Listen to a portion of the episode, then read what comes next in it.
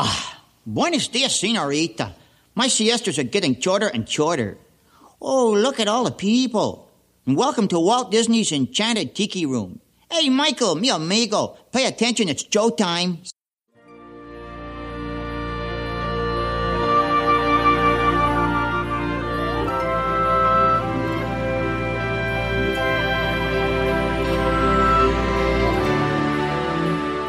Hallo liebe Disney Parks Freunde und herzlich willkommen zu Mausgebabbel Folge 21. Heute mit ein paar News der letzten zwei Wochen. Wird wieder mal eine kürzere Sendung, aber es ist so viel passiert, dass ich mir dachte, ich mache mal eine kleine, etwas kürzere Show und erzähle euch mal, was die letzten Wochen alles, ja, sich so in dem Disney Parks Universum ereignet hat. ähm, zuerst muss ich aber auf jeden Fall nochmal ein ganz liebes Dankeschön an den Henning rausjagen. Vielen Dank für deine Unterstützung von Mausgebabbel. Der Henning hat sich über mausgebabbel.de auf die Unterstützungsseite geklickt und ja, hat mir ein bisschen Unterstützung zukommen lassen. Vielen, vielen Dank. Das hilft dem Podcast weiter zu wachsen und dem Equipment und allem, was da so dranhängt, weiter zu gedeihen. Also vielen Dank, Henning, dafür. Wenn ihr auch sagt, hey, das Ganze will ich unterstützen, dann schaut mal bei meiner Homepage vorbei, www.mausgebabbel.de.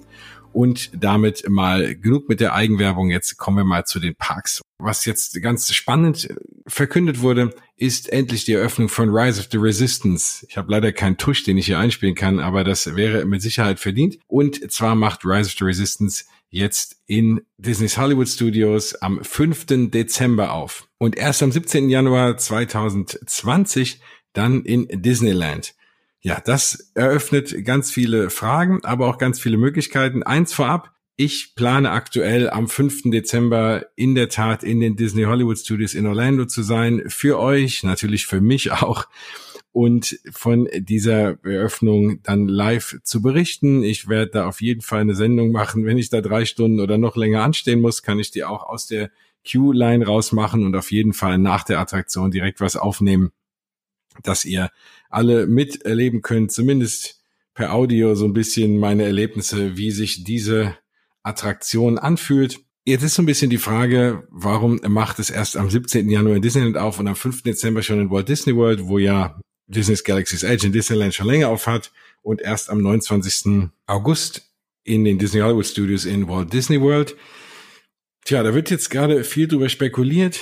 Eine mögliche Erklärung, die ich dafür finden würde, ist eben die Tatsache, dass man ja, wenn man sich das Phänomen anguckt, was gerade in Disneyland passiert, dass einfach die Parks komplett leer sind. Ich denke, dass man der, dem, da auch dem Rechnung tragen muss, dass man eben das Land nur halb geöffnet hat was man natürlich in Orlando auch tut.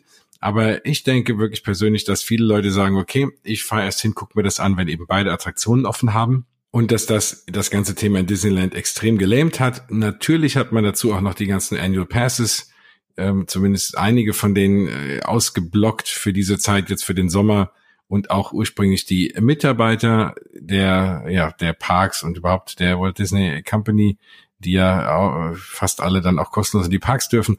Und die Mitarbeiter hat man jetzt zumindest wieder mal freigeschaltet für diesen Sommer, aber verschiedene Annual Passes sind immer noch ausgeblockt. Und es ist aktuell wohl die beste Zeit überhaupt, wahrscheinlich jemals, um nach Disneyland in Anaheim zu fahren, weil eben ja fast alles leer ist, überall irgendwie fünf Minuten Wartezeit. Selbst Radiator Springs Racers, die ja großartige Cars-Attraktion, war runter auf 20 Minuten Wartezeit, also sensationell ja, ist, ist es ein Riesenrätsel, woran liegt's? Ich denke mal, das habe ich ja letztes Mal schon so ein bisschen thematisiert. Es liegt in Teilen daran, dass das Land nur auf halb auf hat. Ich denke, es liegt ein bisschen in Teilen daran, dass viele Menschen denken, oh, da wird so viel los sein, dann fahre ich nicht hin. Andere sagen, ich warte erst mal, bis der Rest auf hat. Dann gibt's natürlich viele, sage ich mal, die eher Casual-Fans oder so ein bisschen die Oldschool Star Wars-Fans, die sich schon fragen, na ja, warum treffe ich da auf Kylo Ren und warum, wo ist denn Darth Vader und warum muss man das Ganze denn in einer anderen Timeline spielen lassen? Ich will doch eigentlich Han Solo, Darth Vader, Luke Skywalker und äh, die originale Gang, sage ich mal, kennenlernen und äh, nicht Ray und Kylo Ren. Ähm, tja, gute Frage. Ne? Hat man sich damit vielleicht auch so ein bisschen ein Ei gelegt? Ich kann es verstehen. Man will die Imagineers kreativ werden lassen. Man sagt eben, ja, man nimmt nicht Tatooine oder irgendeinen anderen bekannten Ort äh, aus der Star Wars Galaxie, sondern man macht was Neues, man lässt die Besucher ihre eigene Star Wars Geschichte erleben. Nur ist die Frage, ob das bei den meisten so ankommt, ob man auch wirklich seine eigene Star Wars Geschichte erleben kann, wenn irgendwie alles dann viel zu voll ist und vieles von der Atmosphäre auch verloren geht, wenn eben keine Droiden rumfahren, wenn eben doch nicht unendlich viele Stormtrooper unterwegs sind, die Castmember einen ansprechen auf seinen, äh, ja, vielleicht ramponierten Millennium Falcon, wenn man den nicht so gut geflogen ist. Und diese ganzen Dinge, die ursprünglich im Konzept waren, von denen viele leider auf der Strecke geblieben sind, zumindest aktuell. Es gibt schon viele herumlaufende Charaktere, die auch so ein bisschen interagieren, aber ich denke, so wie es ursprünglich mal geplant war, ist es natürlich auch selten umzusetzen, da so realistisch muss man auch sein. Aber das alles in allem führt dazu, glaube ich, dass viele Leute sagen, na ja, hm, ich gucke mir das dann nochmal an und dazu kommen natürlich die einzige Attraktion, die aufhört, weil am Ende geht man ja in die Parks auch ja wegen der Attraktion, zumindest wenn man da so ist wie ich, macht ist das äh, der Hauptgrund. Und wenn dann Millennium Falcon ein bisschen gemischte Reviews bekommt und eben Rise of the Resistance noch nicht offen hat, dann kann das dazu führen, dass viele Leute nicht hingehen.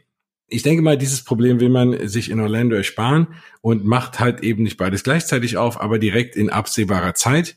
Und das wird jetzt eben am 5. Dezember soweit sein. Ist natürlich ganz, ganz bitter und da mal ein Gruß raus an den Christian dass wenn man seinen Urlaub so geplant hat, dass man Galaxy's Edge mitnehmen kann und am 4. zum Beispiel wieder heimfliegt, einen Tag bevor Rise of the Resistance eröffnet, sich so ein bisschen, ja, ich würde fast sagen, beraubt fühlt. Vor allem, wenn die Attraktion so wird, wie es alle erwarten und wie ich es auch erwarte. Da denke ich mal, hat man alles reingesteckt, was man hat. Jetzt ist auch ein Bild hochgekommen oder geleakt die letzten Tage, wo man noch nicht weiß, ob das wirklich echt ist. Aber da stehen komplett verpackte Stormtrooper rum, alles Animatronics wohl. Und ja, eine ganze Menge, so um die 50 an der Zahl. Ja, wenn das die sind für die Attraktion, die sich dort irgendwie alle bewegen auch noch, dann ist das alleine schon eine Sensation. Was genau in der Attraktion passiert, habe ich in einer meiner früheren Episoden schon mal komplett breit getreten, als das zum ersten Mal geleakt ist jetzt für euch, falls ihr die damalige Sendung nicht gehört habt, nur mal so ein ganz kurzer Abriss. Das Ganze wird ja so sein, dass es eine mehrteilige Attraktion ist. Man steigt wohl in ein Schiff der Resistance, das dann von der First Order gekidnappt wird. Also es scheint wohl so zu sein, dass man ja in wie auch immer geartet dieses Raumschiff einsteigt. Das Ganze wird dann so sein, dass es sich langsam dreht. Man steigt aus und ist dann in diesem, ja, wie gesagt, riesengroßen Hangar, zu dem es ja auch schon Bilder gibt, wo auch ein echter TIE Fighter oder was auch immer, exakt in den Modellen der Star Wars Fighter bin ich jetzt nicht komplett führen, wenn jetzt irgendein Star Wars-Fan draußen sich die Hand auf den Kopf hauen, aber ähm, was auch immer. Auf jeden Fall ein TIE Fighter-artiges Raumschiff ist dort wohl in Originalgröße auch an der Wand. Man sieht eben die Brücke, man sieht einen riesen Videoscreen, der es erscheinen lässt, als schaut man raus ins Weltall. Dann wird man wohl irgendwie festgenommen von Stormtroopern, kommt in so eine Holding Cell. Da gibt's dann das übliche Sicherheitsvideo und dann kommt man eben in dieses Gefährt was ja relativ klein ist. Es ist komplett trackless, also schienenlos. Und dann fährt man eben durch diese ganze Attraktion. Dann sind diese beiden AT-ATs, die auf einen schießen, wohl in riesengroß. Das sind ja auch die Bilder, die man schon kennt. Da wird man wohl von Kylo Ren gejagt. Das Ganze ist auch zweistöckig. Das haben wir auch schon mal diskutiert unlängst, als äh, die liebe Bianca hier mit in dem äh, Podcast war was wohl auch aktuell eines der Probleme ist, warum es so lange gedauert hat, ist eben, dass man, weil man eben zweistöckig agiert, dass sich dort die ganzen Funksignale, die man natürlich braucht, um die Wagen in der Attraktion rumfahren zu lassen, dass es dort Störungen gab. Deswegen, also ist natürlich auch technisch eine hochgradig komplexe Attraktion. Und am Ende ist man dann ganz oben. Man trifft wohl mehrfach Kylo Ren. Da wird es noch ganz, ganz große, spannende Szenen geben. Und das Ende der Attraktion ist wohl eine Art Freefall. Also man ist wohl in einem ja in einem Escape Pod dann drin und äh, wird rausgeschossen von diesem großen First Order Sternenzerstörer und landet dann wieder auf der Erde. Das Ganze mit so einem, so einer Art Drop oder mit so einem echten Drop. Es wird jetzt nicht so hoch sein wie im Tower of Terror, aber wird auf jeden Fall irgendwie runterfallen. Ich schätze mal, umspannt von einem Videoscreen, der es eben aussehen lässt, als wird man dort rausgeschossen und landet dann wieder zurück auf der Erde in dem Black Spire Outpost. Also ganz, ganz super spannende Geschichte. Allein, wenn ich davon erzähle, werde ich schon wieder ganz äh, ja heiß auf diese Attraktion und super gespannt. Vor allem ist es natürlich schön für ja, mich dann auch am 5. Dezember sowas mal live zu erleben und auch das erste Mal seit langem eine Attraktion zu fahren, die ich vorher noch nicht auf YouTube gesehen habe. Natürlich könnte man sagen, ja, man guckt sich halt einfach nicht an, man will sich nicht spoilern, aber dafür bin ich dann doch zu attraktionsverliebt und vor allem will ich natürlich auch euch hier über die ganzen Sachen immer berichten. Allein deshalb bringe ich das Opfer und gucke mir diese Sachen meistens ja schon mal vorab an was ja in dem Fall dann nicht passieren wird, weil das eben vorher noch keiner gefahren ist. Also auch da ganz, ganz spannend, mal so eine Attraktion zu fahren, von der man vorher gar nichts weiß, hat man auch nicht alle Tage. Und deswegen werde ich mich aufmachen rüber nach Orlando die erste Dezemberwoche. Wenn ihr auch da seid, sagt mir Bescheid. Vielleicht kann man sich treffen. Ich würde mich super freuen, mit anderen Parkfans und vor allem mit euch äh, das ein oder andere Mal zu fahren. Also wie gesagt, ich werde so ab dem 1. Dezember wahrscheinlich bis zum 6. Dezember rum in Orlando sein, in den Parks sein. Also sagt mir Bescheid, schreibt mich an auf Facebook slash Mausgebubble, auf Instagram unter Mausgebubble oder auf Twitter at Mausgebubble oder einfach auf mausgebubble.de. Da gibt's auch eine Kontaktseite. Also irgendwie, wenn ihr das wirklich wollt, erwischt ihr mich. Ich würde mich freuen und dann sehen wir uns vielleicht in Orlando. Also wie gesagt, 5. Dezember ist der große Tag. Ganz, ganz gespannt. Parallel zu der Eröffnung von Galaxy's Edge in den Disney Hollywood Studios hört dort das Kylo Ren Meet and Greet auf. Also es gibt ja dort diese Star Wars Launch Bay. Was genauso damit passiert, weiß man jetzt ja gar nicht, weil am Ende brauchen wir das Star Wars Launch Bay ja nun nicht mehr, wenn Galaxy's Edge offen hat. Das kann man dann irgendwie getrost schließen. Und dort gab es ja bislang ein Meet and Greet äh, von Kylo Ren. Auch das ersetzt man jetzt durch ein Darth Vader Meet and Greet. Ob das bedeutet, dass Disney jetzt auch festgestellt hat, dass die viele Gäste eben die alten Charaktere vermissen und die die ja nicht in Galaxy's Edge finden werden und deshalb man vielleicht Darth Vader dort hinstellt, ähm, ja, der natürlich, muss ich ganz ehrlich sagen, für mich auch, ja, aufgrund vielleicht meiner Generation auch doch der spannendere Bösewicht ist. Ja, nichts gegen Kylo Ren, der ist natürlich auch ein interessanter äh, Charakter, ganz klar, aber es ist kein Darth Vader und wenn ich die Wahl habe, würde ich immer eher ein Foto mit Darth Vader machen. Deswegen bin ich ganz froh, wenn der schon nicht im Black Spire Outpost sich die Ehre gibt oder auch in der Attraktion nicht, dass man wenigstens dann ein Meet and Greet ab dem 29. August dort in den Disneys Hollywood Studios abhalten kann. Ja, Ende September startet eben nicht nur Galaxy's Edge in Walt Disney World, sondern auch der Disney Skyliner macht auf.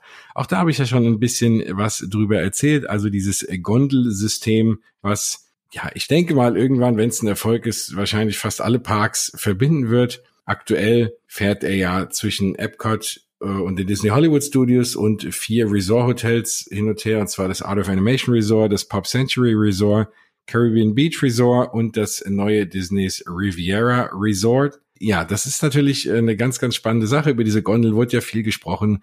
Wie ist das mit der Klimatisierung? Wie ist das mit dem Wind? Wie viele Leute passen da drauf? Wenn man jetzt sich die Bilder anschaut, dann fahren da relativ viele Gondeln. Also ich glaube, das Kapazitätsproblem ist vielleicht doch gar nicht so schlimm, obwohl ich natürlich schon davon ausgehe, dass damit jeder fährt. Ich weiß nicht, oder jeder fahren will. Ich weiß nicht, ob man damit nur fahren darf, wenn man in einem der Hotels wohnt weil wenn das Ganze auch noch zur Attraktion wird, ist es natürlich ein bisschen schade für die Personen, die einfach nur in ihr Zimmer zurück wollen. Andererseits ist es natürlich auch schade, wenn man nicht in dem Hotel wohnt, dass man das dann vielleicht gar nicht fahren darf.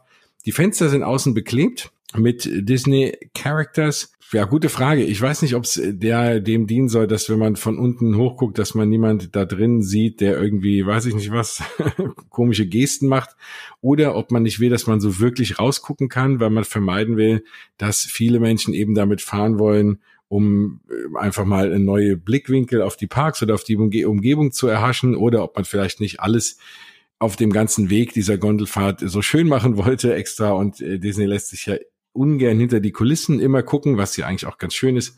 Also wie dem auch sei, ich bin sehr gespannt, wie das Ganze aussieht von innen, wie die ganze Klimatisierung funktioniert. Die Gondeln sind ja nicht aktiv klimatisiert. Die haben Öffnungen, kleine Fensteröffnungen, fahren relativ schnell. Man wird dort auf den Fahrtwind setzen.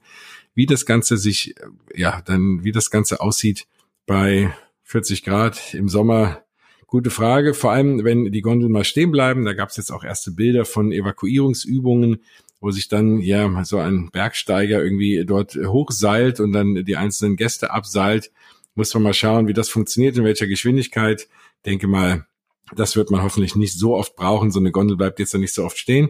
Wobei man das beim Monorail auch denkt. Da gab es jetzt die Tage auch ein, mal wieder ein, ja, ein Erlebnis, dass der Monorail stecken blieb und einfach festhing und stand. Und das auch in der schönen Mittagshitze. Da hat man auch irgendwann die Personen raus evakuiert, aber die waren dort erstmal eine halbe Stunde drin oder über eine halbe Stunde, ohne dass sich was tat. Ähm, ist dann sehr unschön. Wie gesagt, das geht vielleicht hier bei uns, weil wenn es vielleicht 30 Grad sind, aber bei 40 Grad eben ein bisschen schwieriger. Was halt auch sehr schade ist, weil mit dem Monorail, ich persönlich liebe den Monorail, fahre auch immer sehr, sehr gerne damit. Ich habe ja auch neulich mal wieder in einer der Mausgebabbel-Folgen am Anfang so ein bisschen Monorail-Flair eingespielt. Äh, werde ich vielleicht demnächst auch mal wieder machen. Und ja, also ich denke mal, der Monorail muss jetzt langsam mal überholt werden. Innen wurden die Monorails ja jetzt ein bisschen neu gestaltet, vor allem der Silver Monorail wurde innen komplett neu gemacht. Ist natürlich auch, wenn man Teppich innen verwendet, äh, ja auch mal ja notwendig. Ne? Man hat ja da so diese viele Teppichelemente noch, die sammeln natürlich auch Gerüche und Schmutz und alles über die Zeit auf. Also da muss man dann intern viel machen. Der Monorail selber wird ja immer wieder spekuliert, dass der doch irgendwann mal ersetzt wird. Dann gab es ja das Gerücht vor zwei Jahren, dass neue Monorails bestellt wurden. Das konnte man dann allerdings verneinen. Und was Disney mit den Monorails macht, weiß ich nicht. Ich gehe mal davon aus, wenn die Gondeln, wenn der Disney Skyliner ein Erfolg wird, glaube ich eher, dass man nach und nach den Monorail dann auch damit ablöst und überhaupt sämtliche Transportation in Walt Disney World versuchen wird, durch Gondeln zu ersetzen damit man sich auch die, die Busflotte ein bisschen einsparen kann, die ja ohnehin sehr sporadisch auch nur fährt. Und äh, ja, also da setze ich mal Großes auf diese das Gondelsystem. Ich fahre gerne Gondeln, also generell ist das für mich immer irgendwie ein Highlight. Ich denke auch, das ist eine kostengünstige Variante und Disney wird, wenn das Ganze, wie gesagt, erfolgreich ist, das aus meiner Sicht noch ausbauen. Im Zweifel ist dann keine große Notwendigkeit mehr, großartig in die Monorails zu investieren. Die wird es natürlich immer geben, aber diese Hoffnung, dass das irgendwann doch nochmal ausgebaut wird oder alles komplett erneuert wird, denke ich mal, ja, kann man so ein bisschen nach und nach begraben. Der Monorail Loop wird weiter existieren, damit man auch da die Hotels natürlich ein bisschen teurer machen kann durch den schnellen Access äh, zu Walt Disney World. Aber insgesamt denke ich mal, ist die Zukunft sind eher dann die Gondeln oder vielleicht dann auch mal selbstfahrende Busse, bei denen, da wird ja auch spekuliert, dass Disney da schon so ein bisschen was in der Erprobung hat. Übrigens, wenn ich schon von Bussen erzähle, da gibt es auch eine Neuigkeit. Die Disney Busflotte wird wohl künftig sowohl USB-Steckdosen haben unter den Sitzen als auch WLAN. Also das natürlich auch sehr notwendig. Ich glaube, das kennen viele von euch, die schon mal in den Parks waren wenn man da den ganzen Tag rumläuft und auch dementsprechend viele Fotos macht und äh, gerade jetzt natürlich, wenn man seine Fastpasses auch über die Walt Disney World App buchen äh, muss oder nicht muss, aber ist natürlich der komfortabelste Weg, dann hält so eine Batterie von so einem Handy ja nun wirklich nicht ewig. Und da ist es immer ein sehr, sehr willkommener Moment, wenn man dann mal eine Ladestation hat. Also insofern, ja, da kann man sich freuen. Das ist eine sehr, sehr, sehr, sehr gute Sache mal, dass man da die Busse mit erneuert. Ja, aber wie ihr schon merkt, also das Leben geht nun echt weiter in Walt Disney World ab dem 29. September. Food and Wine Festival startet, Galaxy's Edge macht auf, der Skyliner. Also das alles im Herbst und äh, vor allem natürlich Rise of the Resistance dann auch im ja, Spätherbst oder schon Winter. Und ähm, das bedeutet aber auch, dass jetzt im Sommer vielleicht nicht ganz so viel da ist. Also wenn man jetzt noch irgendwie spontan hin will, das ein oder andere Hotel gibt es im Angebot, habe ich letztes Mal ja schon gesagt. Ich habe heute mal so ein bisschen in der App geschaut, was die Wartezeiten angeht. Also komplett leer ist es nicht. Für unter der Woche waren das schon ordentliche Wartezeiten. Flight of Passage war bei zweieinhalb Stunden äh, was eigentlich geht, aber viele der anderen Attraktionen Haunted Mansion bei einer knappen Stunde, also nicht komplett leer, aber jetzt auch natürlich nicht irgendwie Heiliger Abend, beziehungsweise der 25. der dann relevant ist in den USA, wo die Parks aus allen Nähten platzen, als anderes Extrem. Und ja, also auch da, wer irgendwie den Sommer noch nichts vorhat und sagt, hey, warum nicht nach Orlando, ist, glaube ich, jetzt auch eine gute Zeit hinzufahren. Andererseits denke ich mal, dass es auch im Herbst nicht komplett überfüllt sein wird. Es wird, glaube ich, nicht das Phänomen geben von Disneyland, aber ich glaube, dieses Jahr im Herbst ist auch keine schlechte Zeit. Jetzt hat Disney nochmal einen Free Dining Plan rausgehauen für Ende des Jahres bis einschließlich 24. Dezember, wenn man in den USA das bucht. Ich denke mal, das geht dann auch von hier aus. Äh, wenn man ein paar Tage da ist und den entsprechenden Pass bucht, ist Free Dining mit dabei. Also das macht man auch nicht, wenn man jetzt die Riesenmassen erwartet. Ich glaube insgesamt war dann Galaxy's Edge kein Riesenflop, vielleicht auch nicht der ja, Riesenhype, den man sich erwartet hat. Man muss schauen, wie das Ganze dann sich in Orlando ausgeht. Aber es ist ja auch okay, wenn man einfach mal ein Land aufmacht und wenn es nicht automatisch aus allen Nähten platzt und man einfach mal für mehr Kapazität in den Parks sorgt, dass sich vielleicht positiv auf die Wartezeiten der anderen Attraktionen auswirkt. Alles in allem, ja, bin ich auf jeden Fall froh, dass das Ganze gebaut wurde. Ob sich diese Investition am Ende komplett rechnet, weiß man ja nie. Man weiß ja auch nicht, was Disney dort alles einrechnet. Ob man nur guckt, wie viel mehr Besucher oder was ein Besucher, der mehr kommt, wert ist mit Essen und Übernachtung und Merchandise und sonstigem. Und wenn man das dann auf die Köpfe hochrechnet, ist vielleicht die kolportierte Milliarde, die dieses ganze Projekt gekostet hat, vielleicht wieder drin. Aber für uns als Gäste ist es auf jeden Fall was Schönes. Vor allem auch, weil die Konkurrenz ja nicht schläft. Wir haben ja auch in der letzten und in der vorletzten Sendung auch so ein bisschen Hagrids Motorbike Adventure oder Hagrid's Magical Creatures Motorbike Adventure, wie es korrekt heißt, in den Universal Studios in Orlando diskutiert. Und das ist auch was, da hat man auch das Problem, man hat es dann früh aufgemacht, um da Erster zu sein, aber auch da merkt man, das bringt nicht immer was. Dann war die Attraktion zwei, drei Tage offen, dann auf einmal nur noch am Nachmittag, weil man noch dran arbeiten musste. Jetzt ist es seit ein paar Tagen dann komplett zugewesen. Also dann lieber es so machen wie Disney, dass man das Ganze erst fertig macht, in der Regel auch Soft Openings noch macht und dann wenigstens eine funktionierende Attraktion eröffnet, bevor man eine eröffnet, nur um irgendwelche Timelines zu halten, vielleicht in den Schlagzeilen zu stehen und dann äh, die paar Tage drauf das Ganze wieder zu schließen. Dann hat man alle Blogger durchgeschleust, alle haben Videos gemacht, jeder denkt, das ist so super und in Wahrheit kommt man eigentlich jetzt aktuell erstmal gar nicht so wirklich drauf, bringt dann auch nicht so viel. Also insofern bleibe ich da bei der Variante, wie Disney es macht, ist lieber ein bisschen später und dafür richtig. Klar, wie gesagt, je nach Reiseplanung vielleicht auch zu spät, aber da auch nochmal an dich, Christian. Ich schätze mal, dass es dort auch Soft Openings geben wird. Ich kann mir nicht vorstellen, dass die das überhaupt vor dem fünften gar keinen reinlassen. Vielleicht hast du da Glück. Ich bin ja zu der Zeit auch da. Lass uns das zusammen ausprobieren oder wer von euch noch da ist. Vielleicht schaffen wir es ja als Mausgebabbel Gemeinde noch vor allen anderen irgendwie Rise of the Resistance zu fahren. Und dann mache ich hinterher ein schönes Gruppeninterview und jeder kann mal erzählen, wie er es fand. Also da schauen wir mal, fallen uns schon noch ganz spannende Sachen ein. Das wird eh ein spannender Trip. Also für mich natürlich, weil ich es alles erlebe, aber für euch vielleicht auch, weil ich es euch allen erzählen kann. Ich werde natürlich auch äh, mein Möglichstes tun und möglichst viele Videos aufnehmen. Ich werde gucken, dass ich mit dem Skyliner fahre.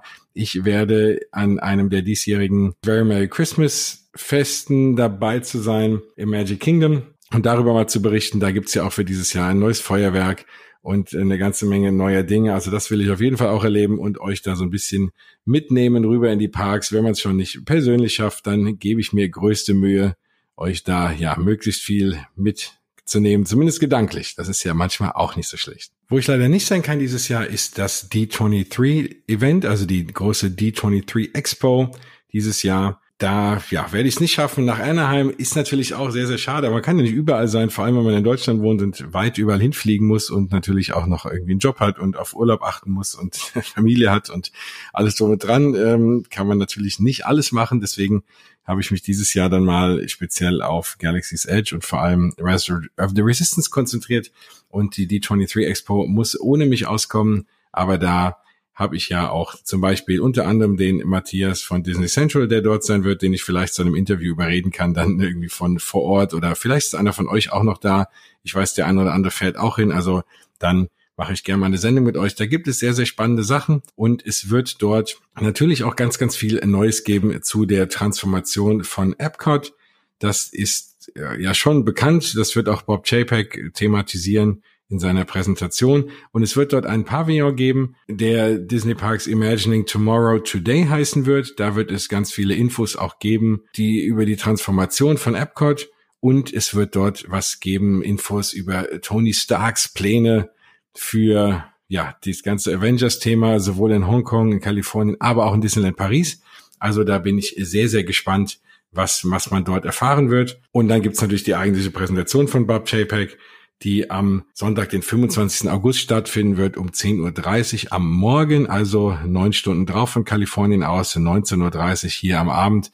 Da, ja, wenn wir mal schauen, das heißt, haltet mal die Augen auf am 25. August in den Abendstunden wird's bei mir, ich muss gucken, ja, dass ich das irgendwie auf allen Kanälen raushaue, auf jeden Fall Instagram und Facebook und Twitter auf jeden Fall die ganzen Infos geben, die wir bekommen, vor allem zu Epcot, aber und zu Walt Disney World, aber natürlich auch zu Disneyland Paris. Das werde ich dort alles veröffentlichen. Also Augen auf am 25. August. Und dann gibt's relativ kurz danach auch eine Sendung, eine Mausgebabbel-Folge über diese ganzen Neuerungen. Mal schauen, wie ich mir da als Gast hinzuhole, aber auch da wird's wieder fachkundige Diskussionen geben für euch. Was Disneyland Paris angeht, gab es jetzt schon mal eine neue Ankündigung für das Jahr 2020. Und zwar wird es wieder ein Magical Pride Event geben. Da habe ich ja mit dem Rainbow Mickey Runner neulich auch drüber gesprochen. Falls ihr die Sendung noch nicht gehört habt, war auch sehr, sehr spannend über seine Erlebnisse beim Magical Pride Event in diesem Jahr. Das Ganze wird es in 2020 wiedergeben, weil es so erfolgreich war. Und zwar am 6. Juni. Das heißt, wer am 6. Juni 2020 noch nichts vorhat, dem kann ich sehr das Magical Pride Event ans Herz legen. Das klang zumindest sehr, sehr gut. Äh, der liebe Florian hat mich da sehr, sehr begeistert. Ich werde auch versuchen, dort selber vor Ort zu sein und das Ganze mal mitzuerleben. Und das kann ich euch auch nur ans Herz legen. Vielleicht kriegen wir da auch so ein kleines Mausgebabbel-Fan-Treffen hin oder Hörertreffen. Hörer reichen mir. Muss nicht jeder ein Fan sein, aber ich freue mich trotzdem über jeden, der zuhört. Und dann gucken wir mal, ob wir uns vielleicht in Paris treffen. Also schreibt's euch hinter die Ohren 6. Juni 2020 Magical Pride. Bleiben wir gerade in Disneyland Paris. Dort wird es etwas ganz Spezielles geben für euch Pinsammler da draußen. Also das ist ja auch ein großes Ding, das ganze Thema Disney Pins und das ganze Thema Disney Pins tauschen. Da werde ich mir auch mal jemanden hierher holen demnächst, der uns da mal so ein bisschen einführt. Das ist ja auch eine ganz eigene Welt. Wie funktioniert das? Wie kommt man da an die ganzen Pins? Was gibt's für seltene Pins, für spannende Pins? Auf jeden Fall wird es ein Pin-Trading-Event geben, und zwar das Phantom Manor Pin-Trading Exclusive Event am 13. September 2019, also in diesem Jahr. Die Karten dafür kann man ab 8. August um 11 Uhr morgens auf der Disney Paris Webseite kaufen und es wird nur 250 Tickets geben. Also wer da Interesse hat, wer ein großer Pin-Sammler ist, sollte da auf jeden Fall hin. Das Ganze kostet 39 Euro, wird im Cowboy Cookout Barbecue im Frontierland stattfinden. Man kriegt einen exklusiven Pin in Wert von 9,99 Euro, den man damit kaufen kann und ein Essen ist dabei. Also jetzt kein wirklich hoher Preis, weil das Essen an sich wäre auch schon teuer. Man kriegt einen exklusiven Pin und man kann auf jeden Fall dann dort sehr, sehr coole Pins tauschen und erwerben. Also das auf jeden Fall für jeden Pin-Liebhaber ein, ja, ein, ein Event, auf das, das man gehen muss. Ich hoffe, dass sich dort die echten Pinsammler durchsetzen und nicht so, wie es bei Sammlerstücken in USA mittlerweile der Fall ist, dort hauptsächlich irgendwelche eBay-Weiterverkäufer hingehen, sondern die echten Fans, die echten ja Menschen, die sich gerne Pins sammeln, umhängen, anheften, was man so mit Pins alles machen kann. Aber da denke ich mal, die werden hoffentlich schnell genug sein, sich da Karten zu holen. 39 Euro, das Ganze am 13. September im Cowboy Cookout Barbecue im Frontierland in Disneyland Paris. Ja, das war's schon wieder von mir mit einer kleinen News-Übersicht. Ich wollte auf jeden Fall zu dem ganzen Thema Öffnung von Rise of the Resistance eine kurze Sendung machen und habe da noch ein paar andere kleine News mit reingehangen. Ich hoffe, es hat euch wieder gefallen. Ich konnte euch ein bisschen gedanklich mit in die Parks nehmen. Ich werde, wenn alles klappt, in der nächsten Sendung den Mattis von der Disneyland Paris Deutschland Fans, das Originalgruppe, auch mal hier in der Sendung haben. Ich bin ja dabei, immer mal so ein bisschen die ganze Disney Fan Community, ja, abzu, arbeiten sozusagen, um euch so ein bisschen Überblick zu geben, was es alles so für spannende Gruppen und Seiten da draußen gibt, weil man kann ja nur nicht immer in die Parks und nicht den ganzen Tag irgendwie auf YouTube Rides und Attraktionen und Feuerwerke und Shows aus den Parks sehen. Man will sich ja vielleicht noch ein bisschen involvieren. Und da gibt es die ein oder andere spannende Gruppe. Letztes Mal habe ich ja euch auch Walt's Erben empfohlen auf Facebook. Und natürlich dein DLRP.de kennt ihr auch, weil Dörte und Thorsten hier schon mehrfach mit dabei waren. Und eine der anderen größeren Gruppen ist eben diese Disneyland Paris Deutschland Fans, das Original auf Facebook. Und den Mathis werde ich dann demnächst da haben und mit dem auch fachkundig ein paar Neuigkeiten diskutieren und den ein bisschen vorstellen. Auch ein großer, großer Parkfan, mit dem wir bestimmt ganz, ganz spannende Dinge diskutieren können. Alles, ja, vielleicht mal wieder über Galaxy's Edge, vielleicht passiert aber in der Zwischenzeit auch was Neues. Und dann gibt es da immer genügend Stoff, um sich auszutauschen über, ja, unsere Lieblingsorte, ne, würde ich mal so sagen. Ja, bis dahin sage ich mal wieder Tschüss. Wenn irgendwas anderes Wichtiges passiert, melde ich mich mal zwischendrin oder es gibt einen kurzen Einspieler auf Instagram. Nochmal da hoffe ich, dass ihr mir alle folgt. Facebook, Instagram, Twitter und mausgebabbel.de. Ich freue mich weiter, wenn ihr die Sendung bewertet auf iTunes, auf Spotify oder wo ihr mich auch immer hört. Gerne weiterempfehlen, gerne teilen. Ich freue mich über jeden Hörer und es gibt immer wieder Leute, die dann neu auf die Sendung stoßen und sich freuen, dass sie von der Sendung gehört haben. Also könnt ihr da dem einen oder anderen Disney-Fan auch eine kleine Freude vielleicht mitmachen, der Mausgebabbel noch nicht kennt. So, dann bin ich mal raus und wir hören uns in knappen zwei Wochen. Das war's von mir, euer Jens. Macht's gut, bis bald.